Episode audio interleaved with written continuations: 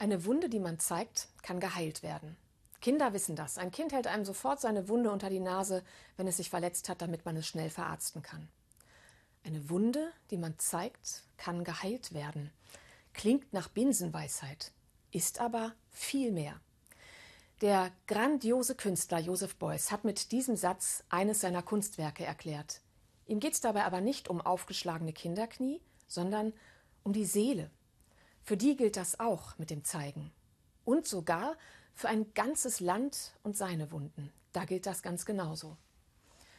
Was für ein Quatsch, wenn jetzt einer fordert, dass wir die größte Wunde unseres Landes endlich vergessen sollen und von unserer dämlichen Bewältigungspolitik spricht und findet, man sollte den NS-Geschichtsunterricht in den Schulen abschaffen und das Berliner Denkmal für die ermordeten Juden Europas gleich mit. Genau das, was da als dämlich bezeichnet wird, gehört zu den größten Leistungen dieses Landes, unsere Erinnerung. Dass wir nicht vergessen und verdrängen, sondern uns an das erinnern, was war.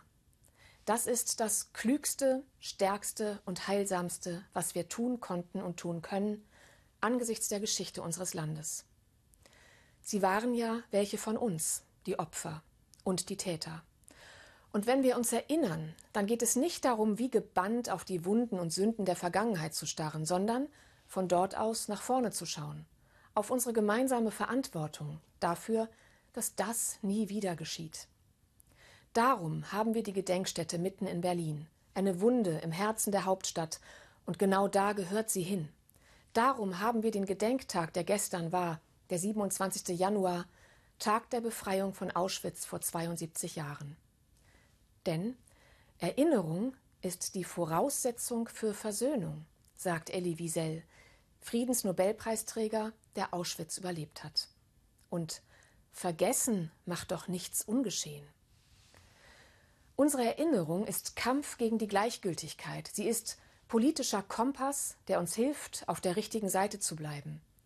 Wer all das erlebt hat, Auschwitz, Gestapo, SS, den Krieg, möchte das nicht noch einmal erleben und auch niemand, der daran erinnert wurde und wird, sofern er nicht ganz verbohrt ist. Die Erinnerung hat unser Land gerechter gemacht, menschenfreundlicher und lebenswerter. Weil wir uns erinnern, werden in unserem Land Behinderte nicht mehr umgebracht wie damals, Menschen nicht wegen ihrer Religion oder politischen Meinung verfolgt.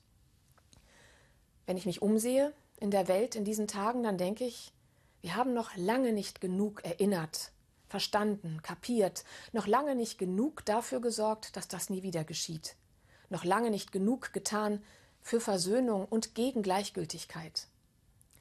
Wie wir das in Zukunft tun sollen, darüber kann man und muss man vielleicht immer wieder neu nachdenken, aber dass wir das tun müssen, darüber nicht.